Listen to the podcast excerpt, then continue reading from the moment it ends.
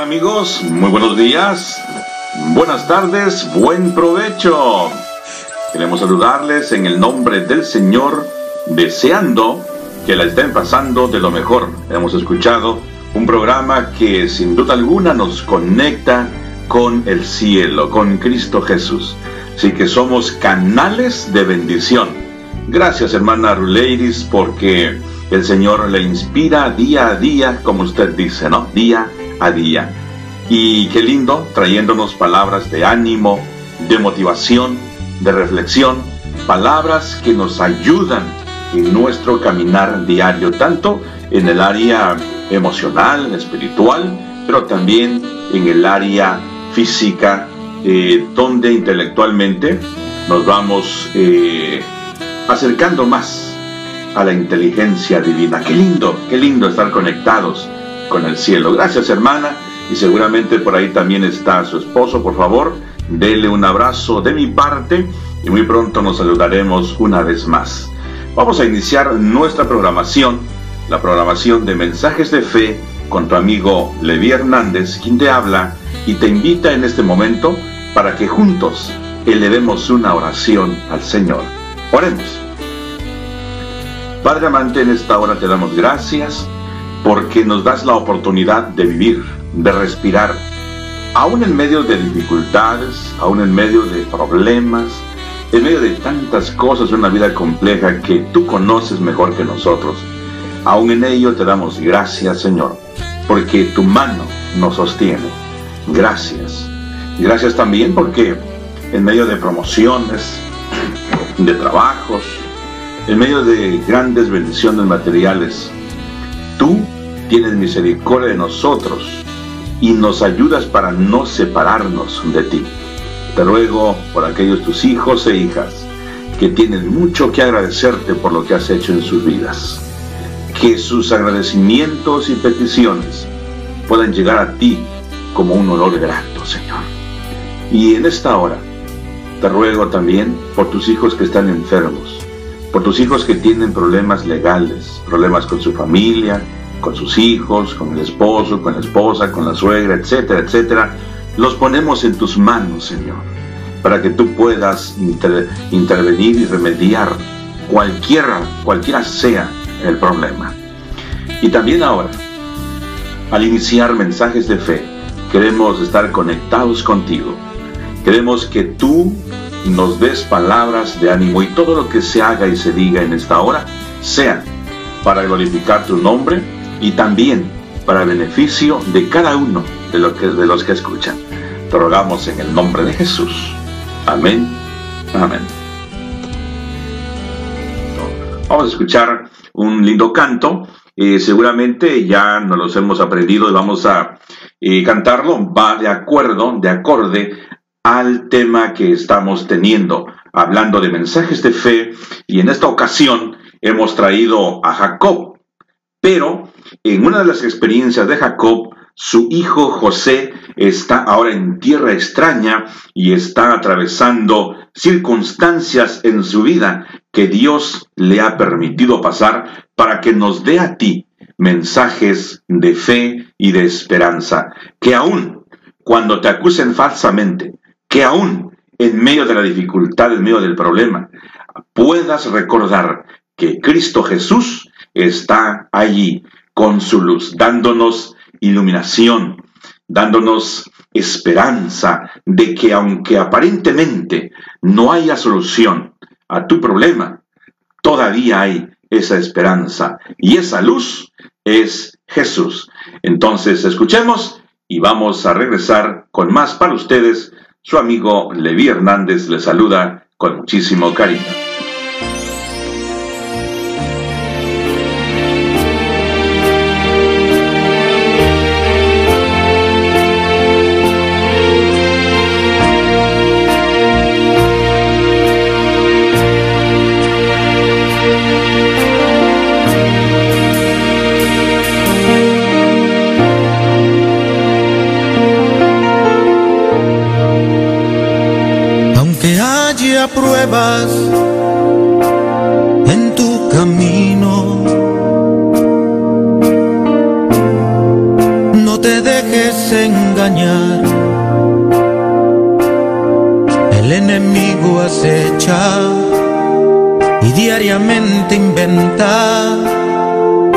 De cosas para hacerte mal.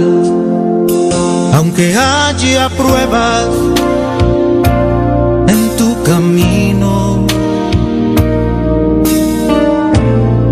el Señor te guiará. Dale tu mano ahora, pues al final de todo,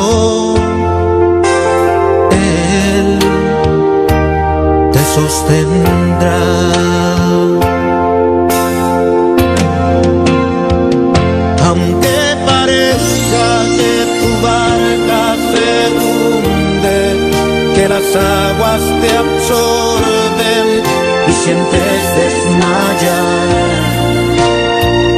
No te preocupes que al final de ese túnel una luz de esperanza aguardándote está.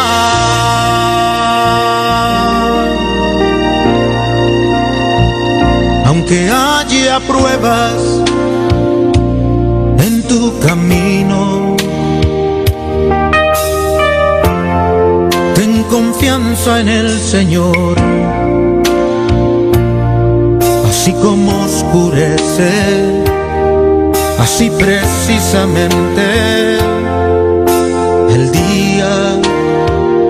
resplandecerá.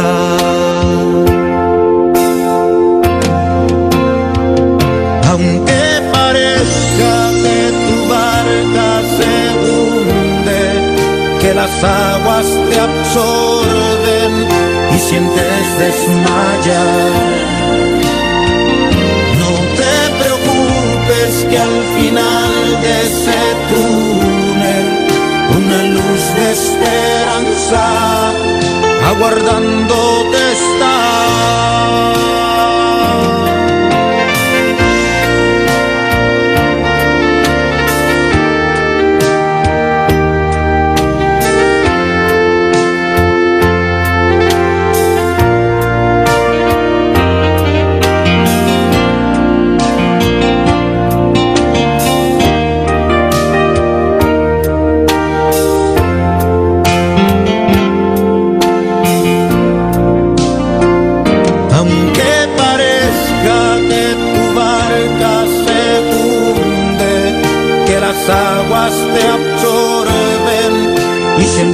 Desmayar. No te preocupes que al final de ese túnel una luz de esperanza aguardándote está.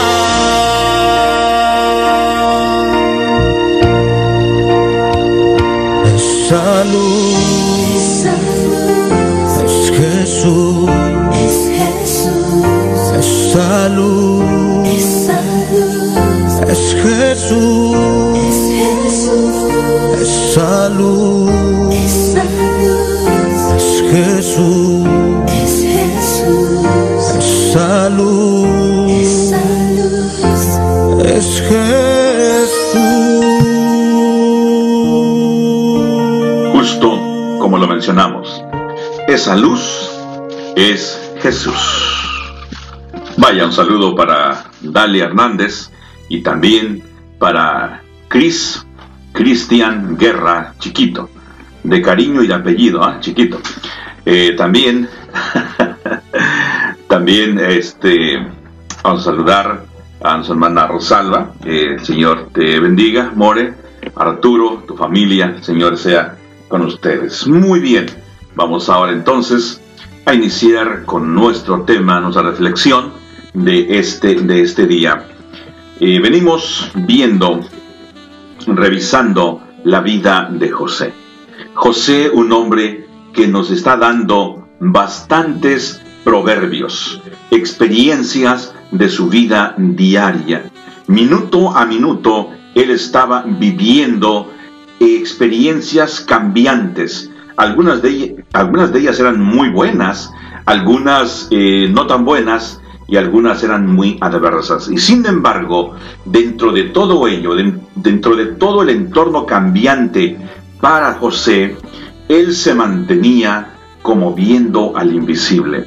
Él se mantenía firme en su decisión. Él sabía que dependía de él. Y esto es lo importante, porque algunas veces decimos, bueno, yo dependo de Dios 100%, pero apenas vas manejando tu auto y vas por ahí haciendo algo, se te atraviesa alguien en la carretera, inmediatamente la reacción, ¿verdad? Porque no es una razón, sino una reacción negativa. Y después de que pasa aquello, dices, Dios mío, ¿qué hice? Pues no estoy conectado con el cielo. Algo está pasando aquí.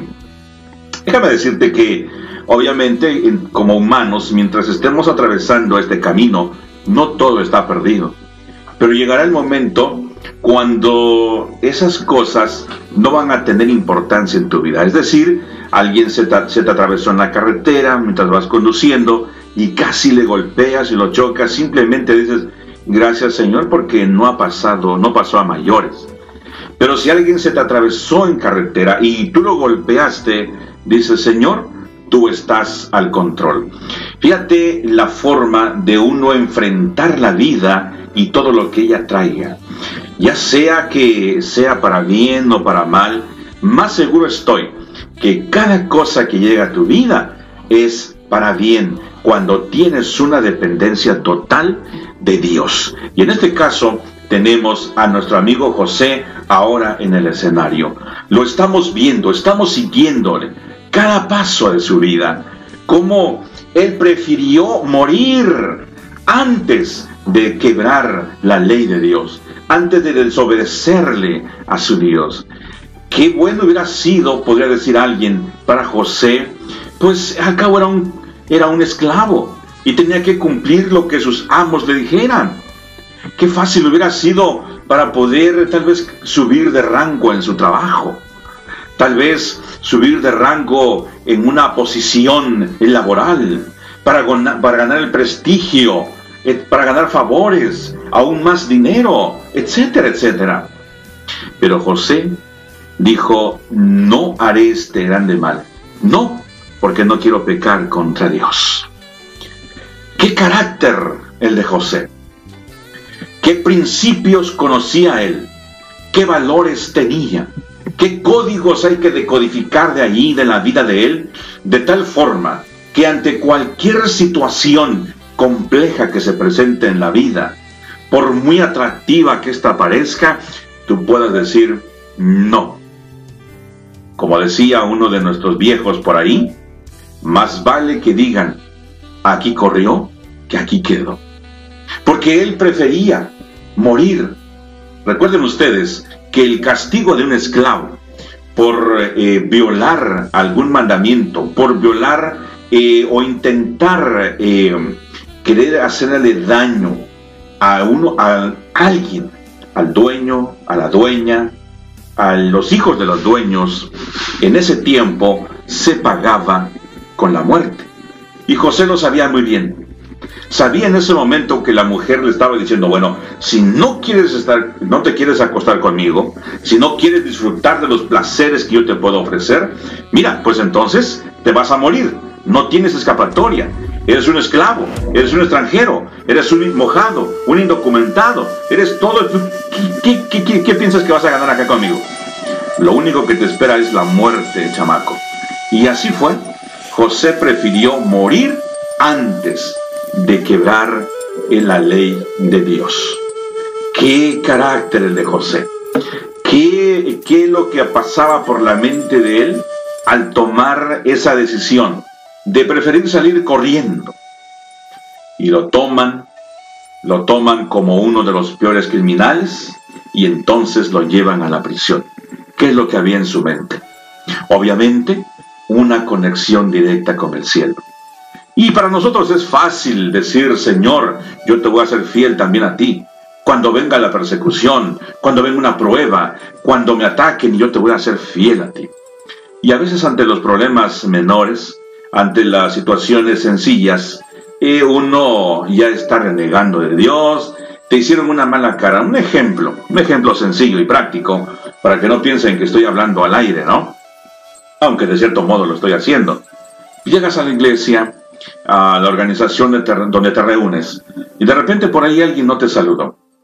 Y en la siguiente ocasión volvió a pasar lo mismo, y eso empieza como a carcomer tu, tu conciencia, tu pensamiento, y no te deja tranquilo, bueno, ¿por qué no me saludó? Y tú vas y lo quieres saludar y nomás te da medio, te da la mano, no quieres saludarte, ya no es lo mismo contigo. ¿Qué es lo que pasa en tu mente, no? Por esa situación simple, empiezas a enojarte hasta con la iglesia, con la organización, con los principios, con la Biblia y hasta con Dios, con cositas simples y sencillas. Nomás porque ya no te trataron igual, no te, no te trajeron el plato de comida primero como lo acostumbran a hacer o como estás acostumbrado o acostumbrada a recibirlo. Y entonces hay un pequeño cambio. Y tú dices, ¿qué está pasando aquí? ¿Ya no me quieren o qué? Y, y a veces como que se va tensando aquello, ¿no? Después ya no es una persona, sino ya sientes que son dos o tres, cuatro, después la mayoría. Y al final sientes que ya nadie te quiere y entonces dejas la iglesia, te apartas, etcétera, etcétera. Y podrías decirme, pero es que tú no conoces mi problema, es que tú no sabes lo que yo estoy pasando, tú no me entiendes, tú hablas al aire, porque tú no has vivido esto. Eh, déjame decirte que quizás no he pasado situaciones muy complejas. A lo mejor no he vivido tu propia experiencia. Cada quien vive la suya. Pero el ejemplo de, de, José, perdón, el ejemplo de José nos habla para cada una de nuestras propias experiencias. Como hijo, como hijo preferido, como hermano, como hermano odiado, despreciado, a de venderlo, de quererlo matar, de llegar a obtener una buena posición, eh, de ser un mayordomo, el mayordomo principal, de aprender idiomas, letras, artes, etc. ¿Sí? Y en cada uno de los trayectos de su vida, tú puedes decir, Ay, esto es para mí. Aquí me identifico con él. Entonces, a cada paso de la vida de él, nosotros podemos aprender algún o algunos proverbios que nos ayuden y nos alumbren en nuestro diario vivir. ¿Sí? José puede ser una luz que guíe nuestro camino. Porque alguien puede decir, bueno, Jesús nos dejó el ejemplo, Jesús vino aquí y se convirtió en humano para darnos ejemplo y etcétera, etcétera. Y alguien puede decir, sí, pero es que era 100% Dios y 100% humano. Y buscamos muchas excusas para decir, no, es que yo no puedo ser como Jesús. Pero ¿qué tal José? José, un tipo del Señor Jesús, alguien que le representó dignamente. Y, y está comprobado de que José es uno de los tipos mejores de Cristo Jesús, en muchos aspectos, también él fue el redentor de la, de la gente en ese tiempo. Más adelante lo vamos a ver cómo Él salvó de morir a tanta gente, y no solamente de allí donde Él estaba, sino de las naciones alrededor. Cosas interesantes, ¿no? Fue tentado en todo, pero sin pecado. Hay algunas frases que Él pronunció también que el Señor Jesús pronuncia y entonces hay, hay una garantía de que Él representó dignamente al cielo. Es decir, fue un embajador que puso en alto el nombre de Dios en ese lugar extraño, en ese lugar donde se adoraba a muchas deidades. Las, gentes eran politeístas y no sabían ya ni a quién o a qué cosa adorar. Allí José resplandeció, es decir, la luz del cielo resplandeció en esas tinieblas espirituales. Y ahora José lo tenemos aquí llegando a la cárcel. Cuando él llega a la cárcel, no le reciben eh, como un embajador ahí, no le reciben como alguien que los va a visitar, como un psicólogo, como un abogado, como no, lo reciben como un criminal. Y algunos de ustedes ha tenido alguna experiencia o ha pasado, ¿verdad? Una de estas experiencias, o tal vez ha leído cómo se trataba a los presos esclavos que querían inclusive violar a una de las hijas o a la esposa del amo. ¿Cómo eran tratados si acaso llegaban a prisión? Porque eh, la sentencia para ellos no, no se podía, eh, bueno, vamos a evaluar el caso y acá, no, no, simplemente era la muerte. Pero José fue, fue puesto en la prisión. Y ahora, al recibirlo allí, no lo reciben con los brazos abiertos para hacerle un bien. Es decir, José no fue bien recibido cuando llega a la prisión. Claro, José tampoco iba muy contento, no iba tan feliz por lo que había sucedido y lo que se le acusaba. José era un hombre con pasiones semejantes a las tuyas y a las mías, que sentían tristeza, dolor, desesperación, sentía el rechazo, todo eso no era inmune. No era un hombre que decía, bueno, yo sirvo al Señor y pase lo que pase. A ver, aquí, patéenme, grítenme, insúltenme. No, José era un hombre sencillo, humilde. José sentía el desprecio. Pero dice la Escritura, en Génesis en el capítulo 39, versículo 21, pero Jehová estaba con José y extendió a él su misericordia, pues hizo que se ganara el favor del jefe de la cárcel. El jefe de la cárcel puso en manos de José el cuidado de todos los presos que había en aquella prisión. Todo lo que se hacía allí, él lo hacía. No necesitaba atender el jefe de la cárcel cosa alguna de las que estaban al cuidado de José porque Jehová estaba con José y lo que él hacía, Jehová lo prosperaba. Esto es el secreto del éxito. Esto es el secreto de un carácter noble que tenía José. En medio de la oscuridad de la prisión, del calabozo, donde se respira dolor, donde se respiran y se escuchan palabras obscenas, donde se cometen eh, actos horribles. José llegó con un carácter noble, con un carácter que, que venía directamente del cielo.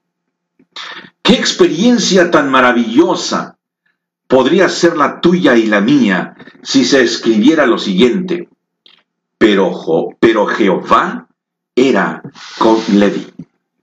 Mas Jehová era con Josué. Mas Jehová era con Mari, con Ruleidis, con Rosalba, con Jocabed, etcétera, etcétera. ¡Qué lindo! En todos estos casos, Jehová era con José. Y aún allí en el calabozo, allí en la prisión, donde la gente estaba aguerrida, donde la gente ya hacían de su vida eh, un desastre, no les importaba, no les importaba quizás el porvenir. Algunos aguardaban una esperanza muerta de que algún día iban a salir de la cárcel. Es decir, no abrigaban ninguna esperanza. Era desesperación, dolor, tristeza, insultos, palabras obscenas, etcétera, etcétera.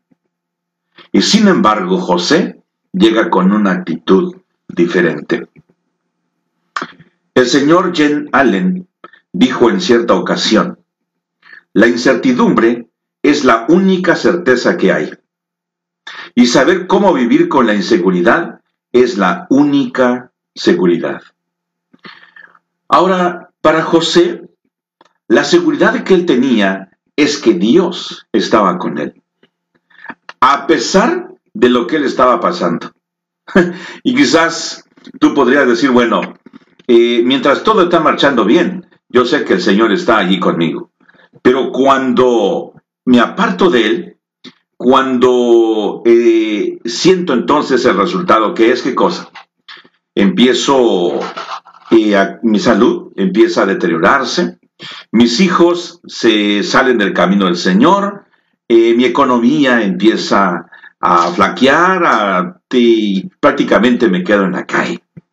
Eso es una garantía de que yo esté apartado de Dios o que Dios esté apartado de mí. Sin embargo, no es así, ¿no? A veces uno piensa, bueno, yo estoy haciendo bien las cosas, no entiendo por qué me está pasando esto. Aquí hay, un detalle o algunos detalles en los cuales podemos detenernos un poco y podemos razonar y o reflexionar. Porque en aquel tiempo, cuando el pueblo hebreo sentía eh, algún dolor, alguna enfermedad en su pueblo, una familia se enfermaba, eh, perdían el trabajo, les estaba yendo mal, era sinónimo de que se habían apartado de Dios, de que estaban acariciando algún pecado, que tenían algún pecado escondido, de que algo no estaban haciendo bien.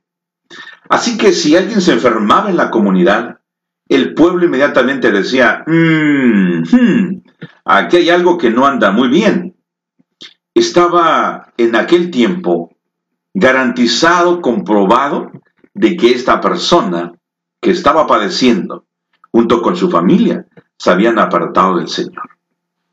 Y por eso es de que cuando se detectaba en algún lugar, en algún hogar, en alguna familia, el pecado, por ejemplo en el caso de, Acán, no fue apedreado, solamente él, sino también su familia.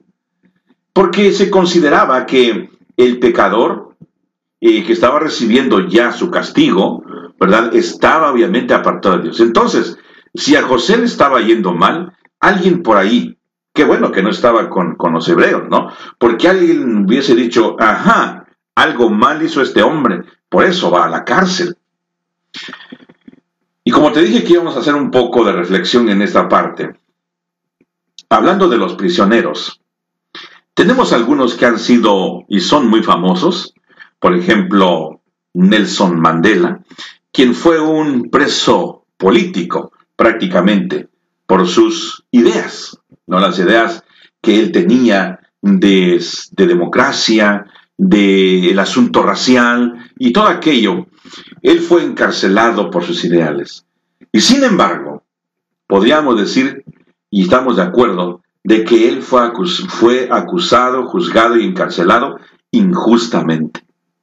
Junto con él hay un gran porcentaje de personas que están en la cárcel de que están prisioneros y tienen sentencias de 20 años, algunos de por vida, acusados falsamente. Aquí tenemos el caso de José. José acusado falsamente y él llega a la prisión. Qué triste cuando eres acusado falsamente, obviamente por algo que no has cometido. Cuando eres acusado por algo que hiciste, bueno, pues tenemos que enfrentar y tenemos que pagar las consecuencias. Y aún para eso hay abogado. Si tienes a alguien que te representa, ¿no? Indignamente, podríamos decir, pues hasta te saca de la prisión pagándole un buen dinero, o si son amigos, y sales libre, aunque haya sido eh, el peor eh, hombre o mujer en la sociedad, ¿no? Puedes salir libre. Tantos hombres y mujeres que merecen o que deben estar en prisión andan gozando de libertad, gozando de todos los privilegios de un eh, ciudadano que vive rectamente. ¿Y cuántos ciudadanos que no han cometido ningún error quizás eh, que sea digno de prisión están allí encarcelados? ¡Qué injusticias de la vida! Por eso José puso su caso en las manos de Dios, de aquel que juzga con justicia. Y déjame decirte, preguntarte, razonar esta mañana, en este momento, ¿acaso la cárcel, la prisión, solamente es el lugar material, es aquel edificio donde eh, hasta las ventanas están llenas de rejas y no hay forma de escaparte? ¿Acaso es, esos son los únicos lugares donde puedes estar prisionero o prisionera? ¿Qué crees? Déjame decirte, déjame darte o ir un poquito más allá, darte una impresión diferente. ¿Qué tal cuando alguien quiere controlar tu vida? Cuando alguien desde pequeña o de pequeño te dijo que tú no sirves para nada, que todo lo que haces no sirve, que lo que dices no sirve. Además te usan el nombre hasta de algún animal, no te dicen que eres un burro, que eres una burra, que no entiendes, que tienes cabeza de alcornoque, que tienes una cabeza de piedra. ¿Cómo, cómo creces? Si no superas, si no te sales de esa prisión, si no te sales de ese lugar, ¿cómo te sientes? Toda tu vida, ¿no? No sirvo, lo que digo no sirvo, lo que hago no sirve. Es más, también mis hijos o mis hijas son igual que yo. Mira, hasta dicen que se parece a mí o se parecen a mí. Pobrecitos de mis hijos. Son igual de burro, igual, burro igual que yo. ¿Qué ejemplos podrías aplicar en tu vida?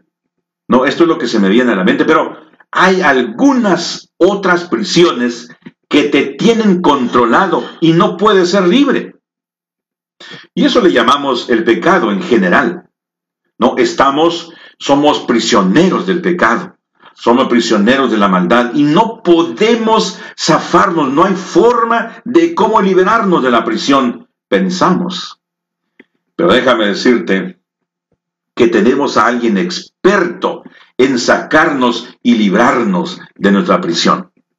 De hecho, Nelson Mandela, el que fue el presidente, bueno, ahora hace unos añitos apenas que, que él murió, pero él dijo algo como esto que la peor prisión que uno tiene la tiene en la mente. No hay rejas, no hay prisiones que puedan privarte de tu libertad cuando eres verdaderamente libre, como lo dijo el Señor Jesús. El Señor Jesús conocía bien todo esto de las prisiones. Por eso dijo, y conoceréis la verdad, y la verdad os libertará, os hará libres, dando a entender que puedes dar prisionero, físicamente en alguna cárcel y sin embargo ser libre en Cristo Jesús.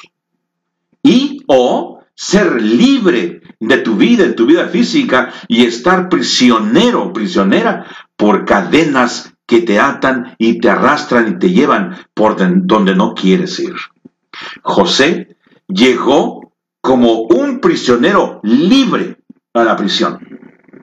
Llegó como un psicólogo, llegó como alguien animador, como alguien que da esperanza allá en medio de la desesperación. En medio de la aflicción, Él puso paz.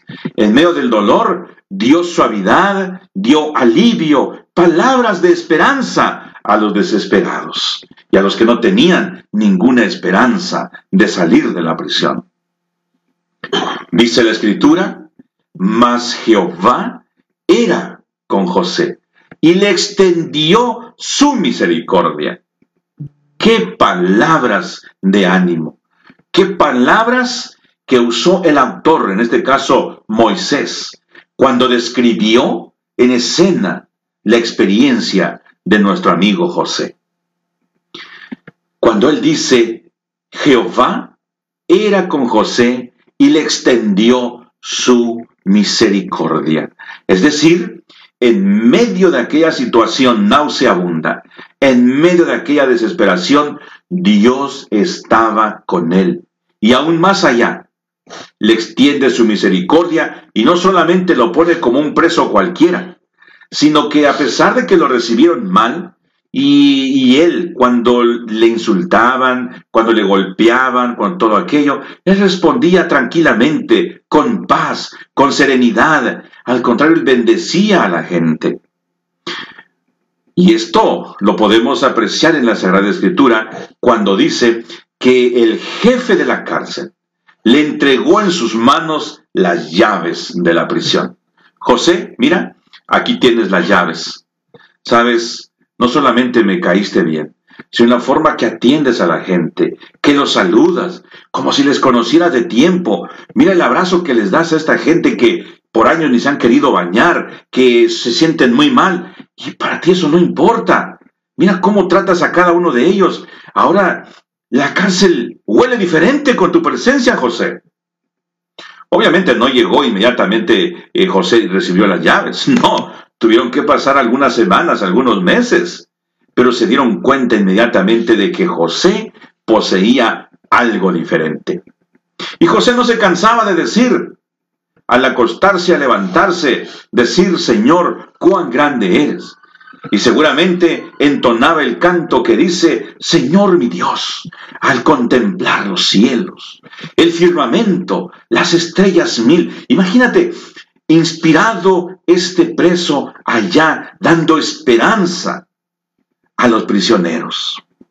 Entonces, después de algún tiempo muy corto, él recibe las llaves de la prisión. Y ahora él puede entrar y salir a la hora que él quiera. Sin embargo, él conoce sus límites. Así como cuando era el mayordomo principal. Bien pudo haber tomar el mejor caballo, el mejor carruaje, el auto de lujo del patrón e irse a su casa, huir, esconderse, refugiarse con su padre y decirle, papá, aquí he estado. Pasó esto con mis hermanos, se equivocaron, pero aquí estoy. ¿No lo hizo? Él sabía sus límites, porque era un hombre fiel a sus principios y convicciones.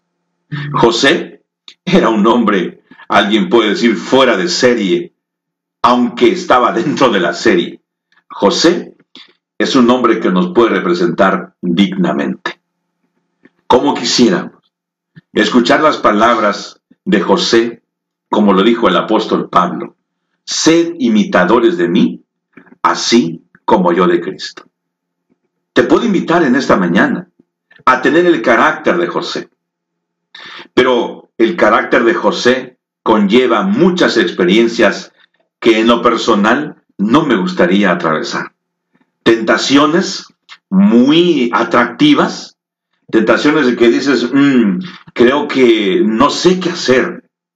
Pero también lleva aquello de que tienes que ir a la cárcel, a la prisión, dices, no, yo no quiero eso. Yo quiero mejor vivir todo lo bonito.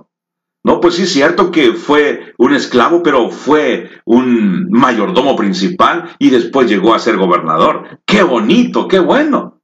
Y mucha gente quiere obtener todos estos favores sin tener que sacrificarse, sin tener que pasar por la prueba, como la que pasó José. Dice la señora Elena G. de Huay que Dios permitió que José fuera a la prisión para que su carácter pasara por el crisol, por la prueba de fuego. No solamente para eso, sino para aprender en carne propia, en carne viva, cómo vivía un prisionero y cuando se da cuenta de que muchos también están allí encarcelados injustamente, él piensa y dice, esto no es justo. Si algún día en, mis manos, en mis manos estuviera el poder dictar una sentencia, yo lo voy a hacer con justicia y compasión. Fíjate, cómo es que el Señor permitió que José llegara y pasase todas esas experiencias amargas, podríamos decir, para que cuando él llegara a ser el gobernador, el primer ministro allá en esa nación, pudiese ahora hablar con toda seguridad porque él mismo había pasado por esas experiencias.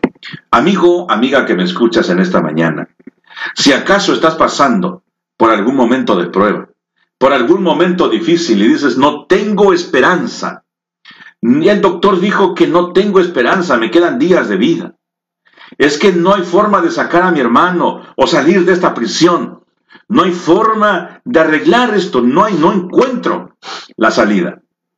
Déjame decirte, amigo, amiga, que Cristo Jesús es la solución. Cristo Jesús, como escuchamos el canto al inicio, esa luz es Jesús. En medio de tu problema, en medio de la dificultad, en medio de falsas acusaciones, en medio de todo aquello, al final del túnel brilla una luz. Y esa luz es Jesús. Podemos ver a nuestro amigo José pasando por todas estas experiencias. Y ahora se está preparando porque también ha recibido de Dios algo importante en su vida, que aquí está el secreto o un código que lo vamos a decodificar en la siguiente edición. ¿Qué cosa es lo que José posee, aparte de tener un carácter lindo para glorificar a su Dios? No te pierdas la siguiente edición de tu programa Mensajes de Fe. Te invito a orar. En esta hora, Señor, te doy gracias por tu palabra. Gracias porque nos hablas a través de ella. Porque estamos seguros, Señor, de que tú estás al control. Estamos seguros de que tú manejas nuestras vidas si nosotros lo permitimos. Ayúdanos, Padre. Toma tú el control porque nosotros no podemos. Dirígenos. Gracias por la experiencia de José, la cual nos ayuda y nos ayudará en nuestra vida diaria. Gracias, Padre. Lo pido en el nombre de Jesús. Amén. Amén. Bien, amigos. Gracias por su atención. Tu amigo Levi Hernández está saludando ya aquí. Cris, Cris, ¿qué tal? ¿Cómo te va? Dios te bendiga. El Señor esté contigo. A ver, bienvenido. Ahora eres parte de la familia, familia Radio Joven Adventista también. El Señor te bendiga. Te extrañábamos, Cris. ¿Ya oraste hoy? Bueno, eh, si sobró un poco de almuerzo. ¿Nos dejaste algo? Bueno, el Señor te bendiga. Sabemos que traes un alimento espiritual. Dios te bendiga. Tu amigo Levi Hernández te dice, Dios alce a ti su rostro y ponga en ti paz.